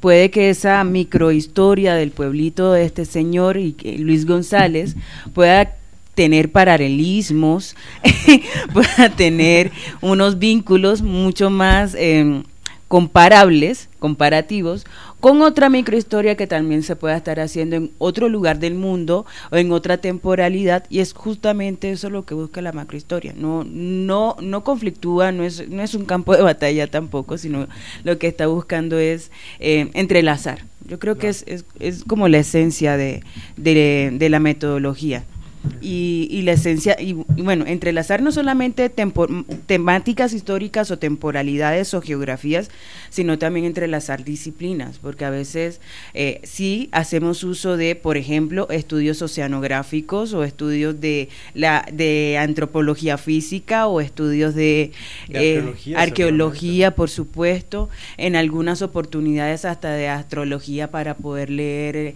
el comportamiento, los astros y cómo influyen en nuestra nuestra vida diaria. ¿Qué signo, qué signo era Francisco y Madero? ¿Y cómo influyó su luna en la toma de decisiones? Esto... En la escritura del plan de San Luis. La luna y el plan de San Luis. Una tesis que diga. Mercurio retrógrado y la revolución mexicana. Pero eh, sí, eh, haciendo uso de eh, la interdisciplina y la transdisciplina. no, sí estamos. Volvámonos a la seriedad. Sí, no, hay, no, es, no es un campo de batalla, es, es más un, diría yo que es un, una, un lienzo en blanco dispuesto a ser pintado con los más finas, con las más finas eh, pinturas y texturas y pigmentos habidos y por haber. ¿Sabes? Yo creo que. yo creo. Ah, es que quería recomendarles un texto. A ver. Este, ah, justamente que eh, problematiza esto de la micro y la macrohistoria. Es, es un texto muy interesante este, de Giovanni Levi y ah, Hugo Facio. Eh, ambos tienen una discusión este, académica muy importante e interesante. Hugo Facio, eh, digamos que respaldando a la macrohistoria, mientras Giovanni Levi a la microhistoria. Y justamente las conclusiones son muy interesantes porque no están peleados. En lo micro está lo macro también. Dentro de las experiencias micro se pueden encontrar relaciones macrohistóricas. Entonces, pensar una experiencia micro es, em, digamos, en los procesos de globalización que han sido acelerados cada vez más, eh, es muy difícil encontrar experiencias micro que no estén relacionadas con procesos macro. En ese sentido, se relacionarían, relacionarían, no son opuestos micro y macrohistoria, más bien eh, cambia si quieres así, la mirada espacial, pero no por eso no pueden trabajar en, en conjunto. Yo creo que, que, ya está mucho, que hemos dicho mucho, pero entonces agregaría tal vez algunos términos que nos pueden ayudar. Entonces hablaría, podemos fijar entonces ideas, por ejemplo, que, que permiten entonces como eh, hablar de complementariedad, entonces en esas, en esas dos nociones de la historia de lo micro y de lo macro, y entonces estamos en este curso de historiografía 4, pero entonces si nos devolvemos al 1 y para poner ejemplos, en la historiografía 1, por ejemplo, tenemos nociones que pueden ser de nación, entonces lo que nos va a agregar la, la macrohistoria es permitirnos dar licencia a desbordar. La deconstrucción. Entonces desbordar también esa deconstrucción. O sea, construimos y deconstruimos, eso es muy interesante, ¿no? Eh, entonces, ir a desbordar, por ejemplo, en el caso de la nación, es ampliarla, es verla entonces en sus límites, es verla... Y en sus amplitudes también en sus amplitudes. Entonces vamos desbordando de tiempos, de, esas nociones que nos encerraban en cosas específicas y atarlos. Y la idea de conexión también es muy importante acá en, en la macrohistoria, el tener lazos, encontrar esos lazos mejor. Claro, y aparte, o sea, esos lazos también llevan como a un trabajo colaborativo, pues, ¿no? Y creo que eso también es un punto muy, muy interesante de la macrohistoria y de y de la forma en la que creo que sí se debería hacer historia es que pensar como en este individuo que sabe todo y es una especie de todólogo casi casi como bien positivista que le daban así a todos por, todos los rubros. La historia total. Sí, sí, sí, pues más bien lo, interesante es tener un equipo de trabajo, ¿no? Más bien hacer equipos de trabajo, eh, hacer investigaciones colectivas y eso tanto permite como la, la, comunicación entre disciplinas como entre personas, que a veces en, en las chambas de historiadores pues es un poco complicado porque somos muy herméticos y muy clavados en nuestro propio trabajo. Un trabajo muy solitario. Sí, exacto. Y entonces eso también creo que enriquece mucho la, propia el propio oficio del, historiador y no solo del historiador, de la investigación, pues se vuelve un poco más, eh, sí, como dijo ahorita Lili, como desbordante, pues, ¿no? Se desborda un poco más y permite hacer miras mucho más grandes. Pues, pues Sí se podría hacer, pero tendríamos que aplicar la, la el gran teólogo y teórico de la historia total. Claro. Tirarnos o echarnos, perdón, puede ser un albur, echarnos 20 eh, años haciendo una tesis. pues ojalá, ojalá. si Conacit lo permitiera. Si lo permitiera. ¿Te imaginas? O la vida productiva de adultos independientes no los dejara. Pues miren, yo, yo creo que esta reflexión que estás haciendo, Lili, a mí me parece interesante porque creo yo también que, que alguna una situación global en términos de, cómo se está haciendo la historia y cómo se está investigando la historia, pues también tiene que ver con la aceleración del mundo actual, ¿no? Que son tiempos mucho más cortos, eh, que las investigaciones que se están haciendo ahora eh, están mucho más limitadas en términos temporales, espaciales, de escala. Eh, y, y, bueno, evidentemente sí, digo, es muy difícil que alguno de nosotros o alguna de nosotras pueda hacer una una, investigación histórica como esos grandes clásicos de la historia global. Cuando se hace SNI 3. No, pues, pues, la verdad es que no creo llegar a hacerlo, ¿no? Pero, pero justamente, digo, ni siquiera los SNI 3 están produciendo textos así, ¿no? Ya no se hace o es muy difícil que se estén haciendo textos de ese Ciencia de esa naturaleza. Pues salirse del sistema. Y la historia ahora se hace de forma cuantitativa, como toda la ciencia. Puede ser en ese sentido o también tiene que ver, digo, no está desligado con, con, cuestiones políticas y económicas, pero también tiene que ver con cómo la historia también ahora se mira muy fragmentariamente, ¿no? Eh, y digo, no es una, no es, no necesariamente una crítica, pero ahora es muy común, por ejemplo, eh, publicaciones colectivas de fragmentitos de, historias, ¿no? Eh, o incluso la, la, formación de los estudiantes ahora es muy, es muy dado a que estudiamos también con puros artículos, ¿no? Los mismos tiempos de los, de los programas de posgrado, de los semestres, a veces no dan para meterse en libros, ¿no? Sino ver un cachito de esto, un cachito del otro.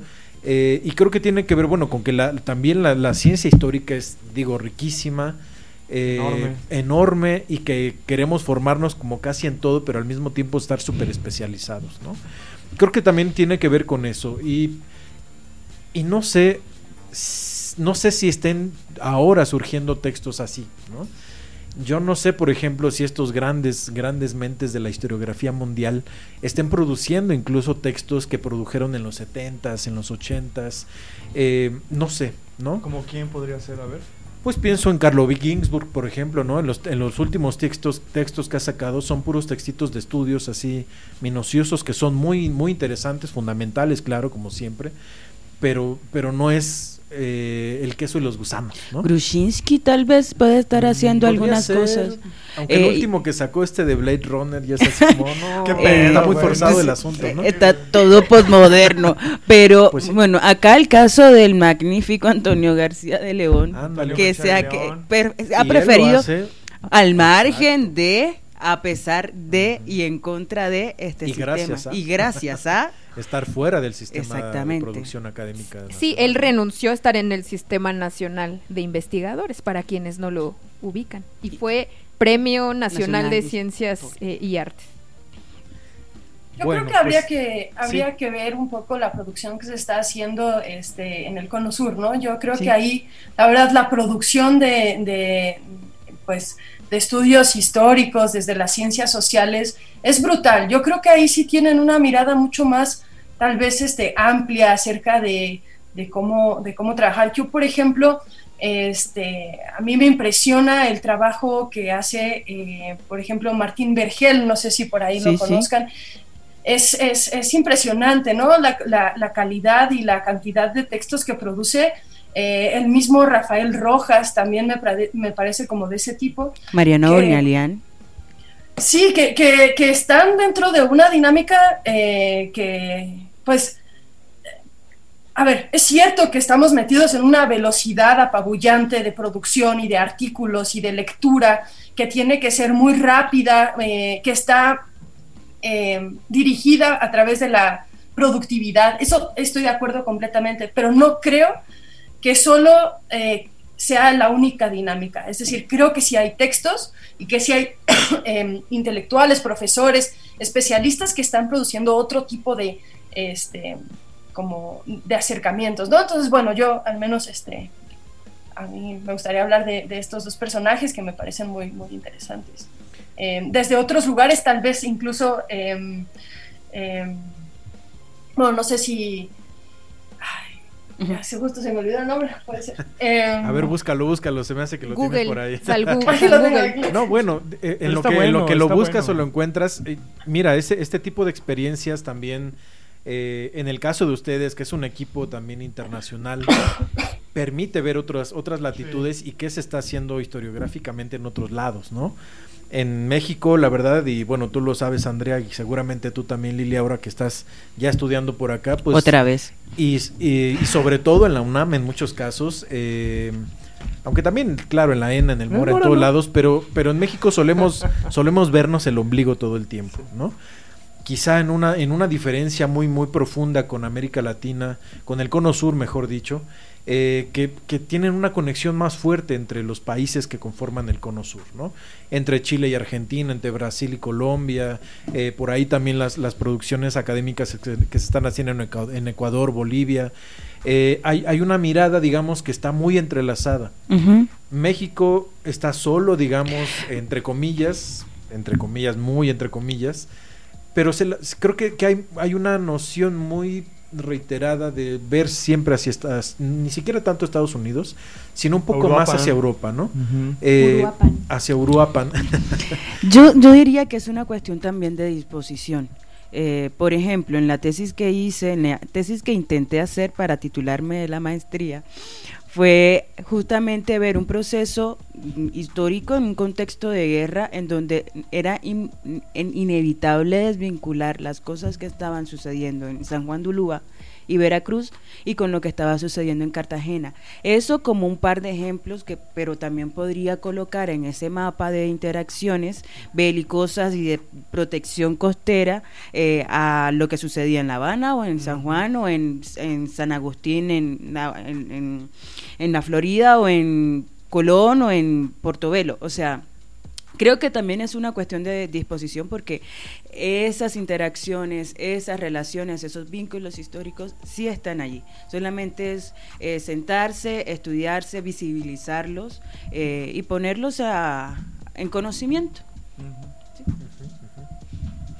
A mí me gustaría eh, saber más ejemplos. Ya nos hablaron de Brodel, Lili nos acaba de hablar de su de su investigación de, maestría, en la que digamos, eh, a mí me como que soy muy testaruda, discúlpenme quizá no me queda tan claro hasta tener ejemplos un poco más concretos, porque por ejemplo, uno puede extenderse hasta el infinito, ¿no? Digo, si yo estudio, por ejemplo, en mi mm. caso, al Senado de la República, me puedo extender a todo el legislativo y me puedo extender a lo que en cada lo que pasaba en cada estado de la República y lo que pasaba con cada senador electo y lo que pasaba con cada gobierno local, es decir, sin duda todos esos elementos están presentes en las discusiones legislativas pero no lo puedo hacer porque, bueno, porque tengo un objeto de estudio y si no, nunca acabo, ¿no? Sí, sí. Entonces, quizá con otros, y no sé ni siquiera si eso sería macrohistoria, yo creo que más bien es como nomás extenderme a lo güey, pero a lo que voy es a que ejemplos, o sea, denos un poquito ejemplos, por ejemplo, lo que ustedes mismas están estudiando, los encuentros que, han, que han tenido, eh, los, los temas que ven en los coloquios, eh, ¿qué nos pueden comentar? Bueno, aquí ahorita que me acordé de una de las conferencias que, que pude eh, presentar, eh, bueno, y además fue un libro que, que tuve la oportunidad de, revisar muy bien. E, este libro de la América Española entre el Atlántico, el Pacífico y el Atlántico de Mariano Bolniarian es una es un muy buen ejercicio que representa y que pone en vila, en, en visto, pone en, en, relieve esta, esta metodología macrohistórica. Básicamente Bonialian lo que hace es em, estudiar los procesos históricos en materia económica y de tránsito mercantil ocurridos entre el Pacífico en los primeros años de la colonización española y luego cómo esa eh, usa unos términos de atlantización del Pacífico y pacificación del Atlántico, pero mm. básicamente es ver cómo estas eh, cómo estas redes mercantiles van tomando y van acomodándose de acuerdo a ciertas características de comportamiento de la misma interacción comercial de un lado al otro de esta América Española. Entonces, eh, es un buen ejercicio. Es un libro bastante interactivo y nos... Mm, nos ejemplifica cómo eran esas relaciones mercantiles internas de cada una de las colonias americanas y cómo estas colonias americanas, colonias españolas en América y cómo estas colonias españolas podían interactuar también con otro tipo de eh, sujetos, no solamente los mismos españoles, sino entre ellos mismos y ingleses, holandeses, eh, franceses tal vez. A mí se me ocurre un, un, libro muy bonito que salió hace un par de años de una investigadora mexicana que se llama Alicia Meyer. Eh, Alicia Meyer es historiadora, pero trabaja en el Instituto de Matemáticas Aplicadas en, en la UNAM. Ciencias de la complejidad, les digo. Pero ella, fue también directora del Instituto de Investigaciones Históricas, ¿no? Alicia Mayer. Em, eso sí, no estoy. es que es Alicia Meyer. Ah, no es Alicia Mayer. No, este es Alicia Meyer. Y ella eh, acaba de publicar un libro, tal vez hace unos cinco años, cuatro años, que tiene que ver cómo em, se construye la idea de estadística. Es súper interesante, ¿no? Es decir, la idea de estadística es, es, es, una idea, es una metodología de las matemáticas, pero que surge a partir del contacto entre em, los, em, eh, los españoles que llegaron a Asia en el siglo XVI. Ajá. Y entonces, ¿cómo a partir de la conexión entre estos españoles que llegaron en el siglo XVI a Asia, sobre todo a China, y la interacción entre los chinos y los españoles, se empezó a construir una idea de estadística que después fue pasando a diferentes lugares del mundo para entonces eh, reconfigurarse, rearmarse, construir eh, lo que hoy en día entendemos como estadística. En ese sentido, el objeto de estudio puede ser pequeño, no tiene que ser amplio necesariamente. El chiste es cómo lo conectas alrededor de diferentes mm, espacios, ¿no? Diferentes momentos históricos. Digamos que ahí sería como un concepto y una metodología de sistematización de información, ¿no? Claro, por supuesto. Si no es completamente inabarcable y no lo puedes hacer, entiendo muy bien la preocupación de Carla, ¿no? Eh, Salud. Ah, darlo en un objeto de estudio pequeño, pero que puedas este, vincular a diferentes, a, diferentes lugares. Hay muchas opciones. Otra opción es, eh, yo en, la, en, la, en, la, maestría hice una tesis sobre eh, la colonización de la Antártida este, a principios del siglo XX, ¿no? en 1912. Eh, yo, yo fui al revés. Lo que traté de hacer es cómo en un lugar específico, en este, en este sentido, el continente antártido, confluyeron diferentes eh, culturas, digamos, de colonización. Entonces, como ingleses, franceses, noruegos, rusos, estadounidenses, se apropiaron de este espacio desconocido, de este espacio inhabitable. Em, y eso también es una mirada macrohistórica, porque está, digamos, rompiendo con ciertas em, dinámicas de pensar a la historia como algo enmarcado en lo nacional. Mm. Entonces, un espacio que no era de nadie me permitió hablar de muchos otros espacios y de muchos otros procesos.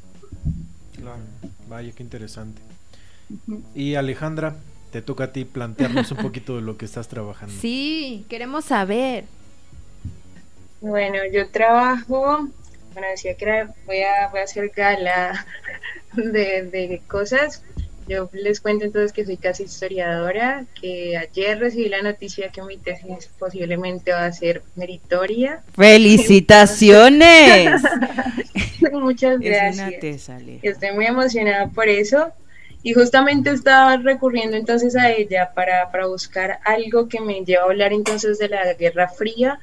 Yo hablo, trabajo sobre el paramilitarismo del país y sobre nuestras dinámicas de violencia y hago un estudio de caso, pero ese estudio de caso me ha permitido también poner al paramilitarismo en un espacio donde se pueda articular con las nociones de la Guerra Fría y cómo esa Guerra Fría entonces no solamente puede ser leída como dentro de estas dinámicas bipolares que entonces convocan a las ideologías, sino que se puede traer también con algunos estragos para Latinoamérica y justamente encontré una parte de una postura entonces que nos brinda un, politólogo inglés que se llama Richard Saul, que nos habla entonces de esa guerra fría que se desglosa, que desborda entonces ese conflicto ideológico y puede entonces hablarnos, permitirnos hablar de un conflicto social que, se, que puede ser el caso entonces de Latinoamérica y que lo puedo rastrear entonces desde el paramilitarismo colombiano y cómo a nivel social y a nivel cultural hay unas creaciones que se unen a esa guerra fría, pero que acá pueden, pueden fragmentarse y pueden articularse, no solamente en el espacio político de la política, sino que en lo político, en lo social y en lo cultural puede como desdoblarse. También es una, es una propuesta muy interesante. Bueno, que en este caso pues nos permite ver eh, desde distintos ejercicios de, trabajo que, que ustedes han presentado, eh, pues estos ejemplos de macrohistoria, ¿no? Eh, desde distintas temporalidades, pero finalmente que a mí me, interesaba más, digo, también la macrohistoria, pero me interesaba justamente ver cómo ustedes en, el, en este equipo de trabajo están pensando esa conexión del análisis del pasado con el mundo actual, ¿no?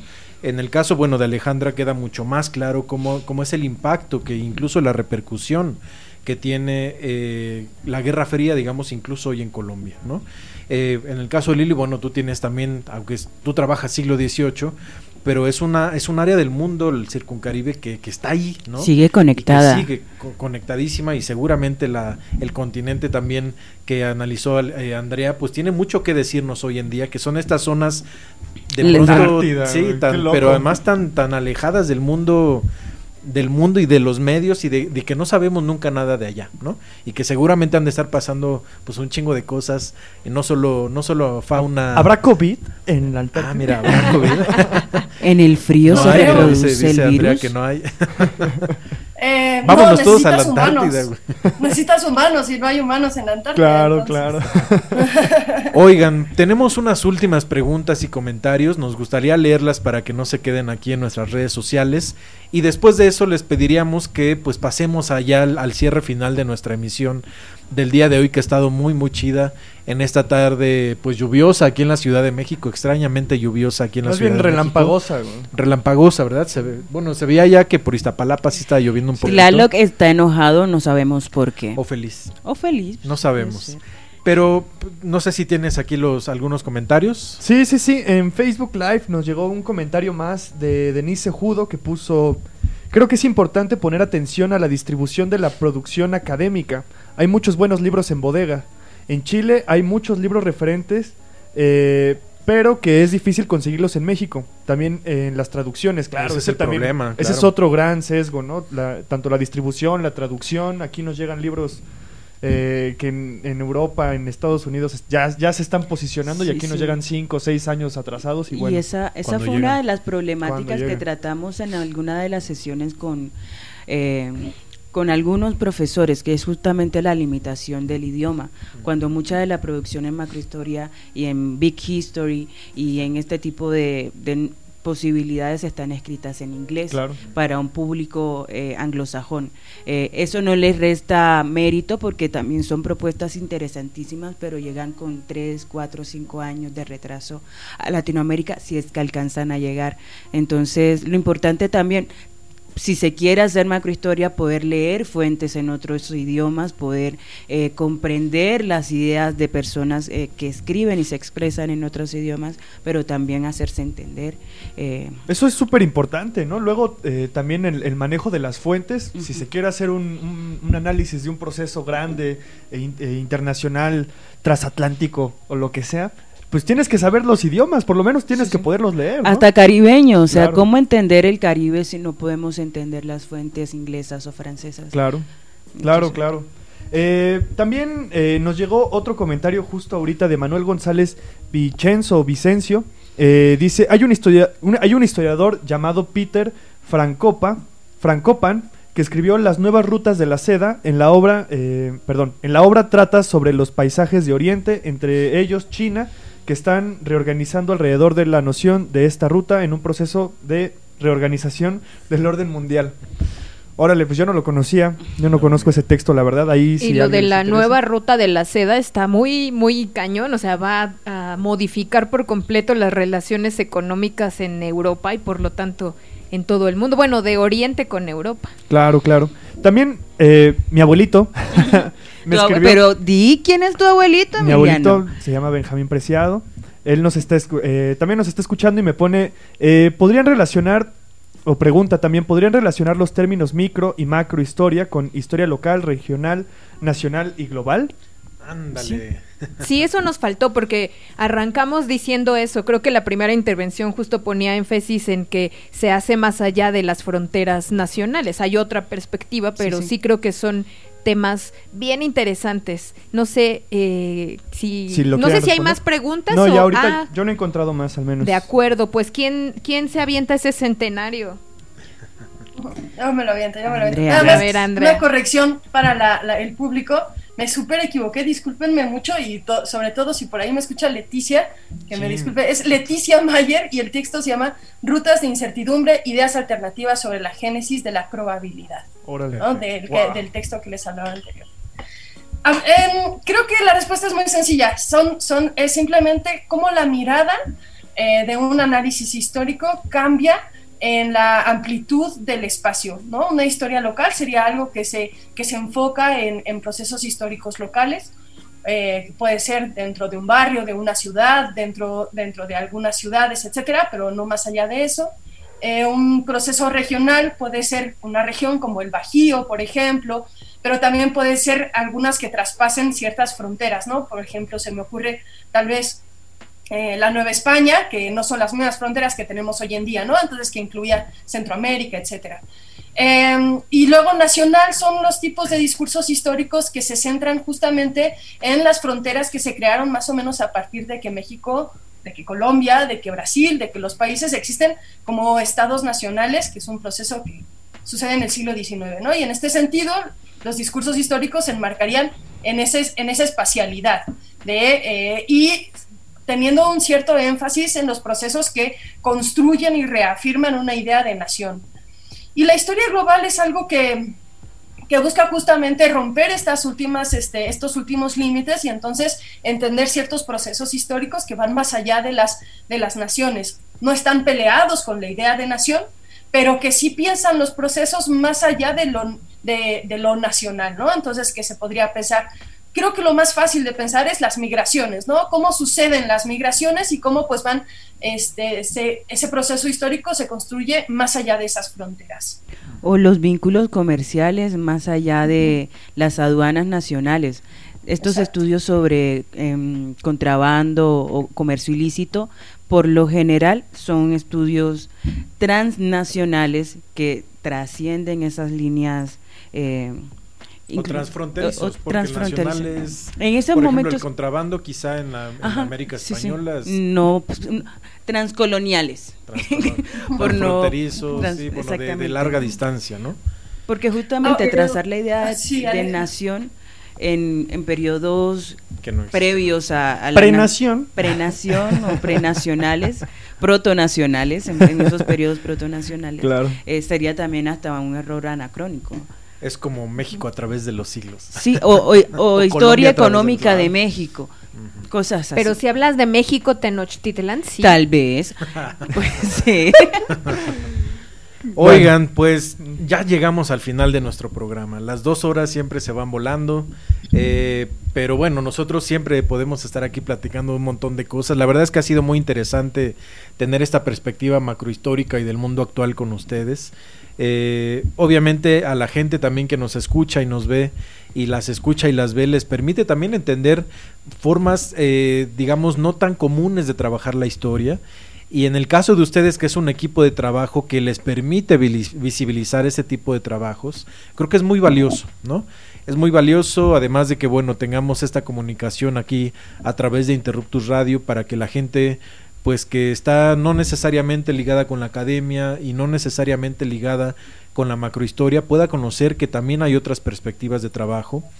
Eh, que se pueden hacer, que se están haciendo y que seguirán haciéndose y que pueden integrarse, ¿no? Oiga, no nos han dicho sus redes. Es lo, que iba a decir, ¿cómo, cómo podemos encontrarlas? Eh, no solo al proyecto de Macrohistoria y el mundo actual, sino a ustedes también. Eh, si tienen alguna publicación que puedan también recomendarle a la gente que pueda estar interesada en sus, en sus trabajos. Aleja. Bueno, nosotros estamos en todas las redes sociales, o al menos en las que están más en auge. Estamos en Facebook como Macrohistoria y Mundo Actual. Estamos también en un canal de YouTube que lo esperamos llenar también de otro tipo de experiencias, porque por ahora nos concentramos entonces en el ciclo de, de conferencias. También nos encuentran como Macrohistoria y Mundo Actual. Hemos querido habilitar un espacio un poco más cercano con todas las personas interesadas en las sesiones, que son grupos de WhatsApp. Entonces también nos pueden encontrar en WhatsApp, en Facebook directamente se pueden eh, comunicar entonces con WhatsApp. Estamos también en Twitter y estamos también en Instagram haciendo parándula por ahí, posteando muchas imágenes, que es lo que... haciendo concursos. sí. Entonces, en todas las redes, macrohistoria y el mundo actual. Y ahí nos van a encontrar también a nosotras, siempre estamos por ahí también dentro de esas redes, entonces eh, sí, síganos por favor, eh, únanse a nuestra red de Colaboración. latinoamericanistas, eh, de la historia desde América Latina, que es lo que estamos proponiendo y defendiendo, que desde aquí se puede escribir una historia con mucho valor, así que eso, síganos y acompáñenos en los próximos eventos que tendremos. Sí, sí. Y por los lados de Macrohistoria no podemos cerrar sin invitarlos a el gran proyecto de este año, que es hacer un coloquio. De acuerdo entonces a la recepción que han tenido las sesiones de conferencias, nos damos el primer coloquio internacional Macrohistoria y Mundo Actual en Historia Global desde América Latina. Estamos recibiendo propuestas de participación, tenemos varios formatos entonces de participación eh, a partir a través de nuestras redes sociales pueden tener entonces toda la información sobre este que será en noviembre pero hasta el 30 de abril estaremos recibiendo propuestas en formato de resumen entonces ahí está la invitación para que nos escuchemos todos y todas muy bien eh, pues bueno, llegamos al fin. Una última reflexión de cada una de ustedes, este Andrea, Alejandra, Lili. ¿Cómo podemos cerrar esta emisión en la que hablamos de macrohistoria? hemos dicho un montón de cosas, nos han explicado un montón de cosas, pero ¿cómo podríamos cerrar? ¿Qué invitación le podrían hacer, además de, del, del, del proyecto de macrohistoria y el mundo actual, a las personas que nos escuchan? Pues yo, nada, invitarles a que nos acompañen. Los ciclos que se vienen estarán interesantísimos. Por lo general los hacemos los sábados, los días sábados.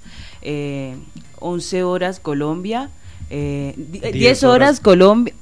11, 10, horas, 10 horas México, 11 horas Colombia y no recuerdo muy bien las horas de las demás latitudes porque hasta allá no me teletransporto todavía.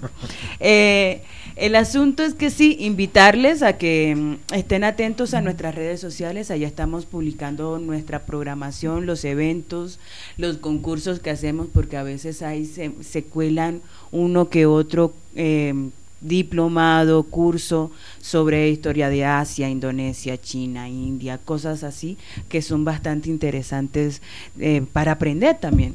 Entonces, eh, procuramos mantenernos activos, activas dentro de redes sociales para que puedan tener la mejor información posible, que les llegue de una manera bastante amena y agradable. Eh, nada, eh, muchas gracias por invitarme y, estar siendo parte causa otra vez de, del proyecto de Macristoria y de estar acá otra vez de vuelta en la cabina. Bien, gracias Lilia. Eh, Andrea o Alejandra, ¿con qué cerrarían?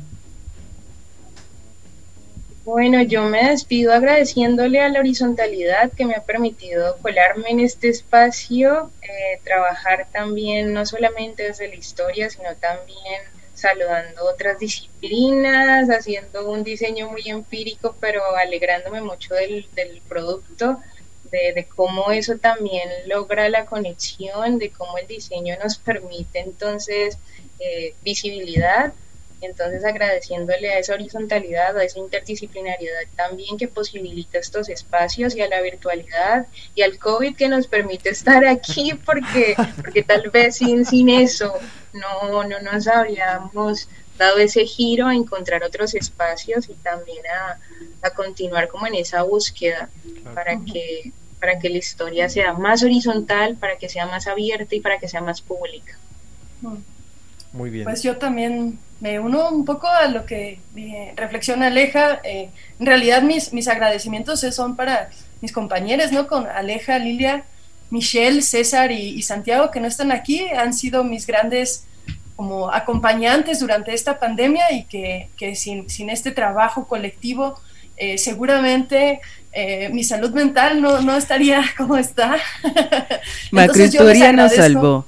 Sí, yo a Macrohistoria, a este equipo, le agradezco muchísimo este, el, el mantenerme ocupada y, creyendo en que, en que los equipos se pueden formar y se puede trabajar y, se puede producir y se puede pensar y al mismo tiempo eh, ser, ser unas buenas personas y relacionarnos bonitos. Yo creo que eso es lo que este, resaltaría en este momento, sí.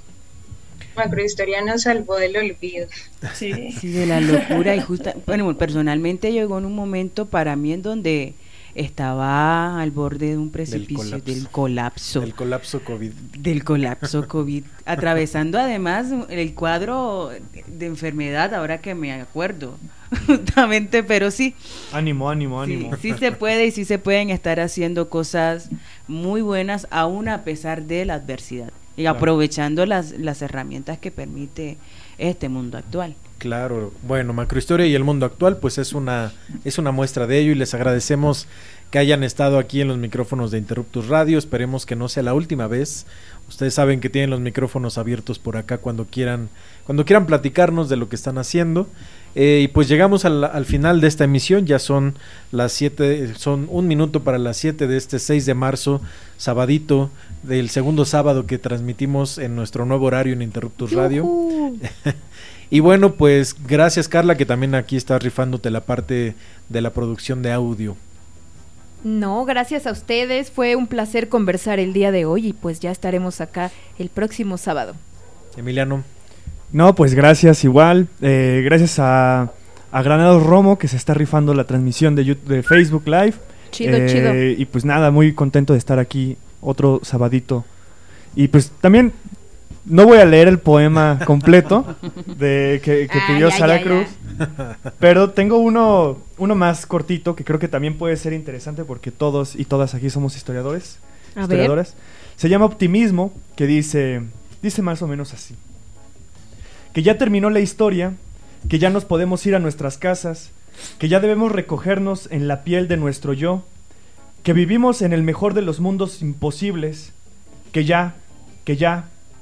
Pienso, sin embargo, que hay que limpiar de telarañas la oquedad del cero, amueblarlo, llenarlo de macetas y de flores, dotarlo de vituallas, colmarle sus bolsas de pasado y sólo así comenzar nuevamente desde él.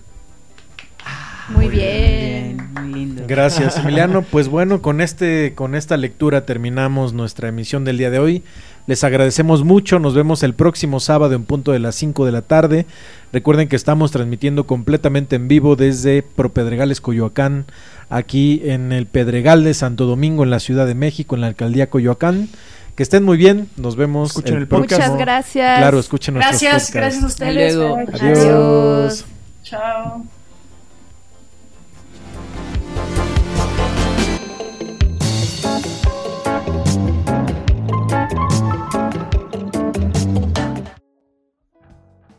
Interruptus Radio. El pasado es hoy. Emisión sobre historia y ciencias sociales en radio libre por internet. www.interruptusradio.com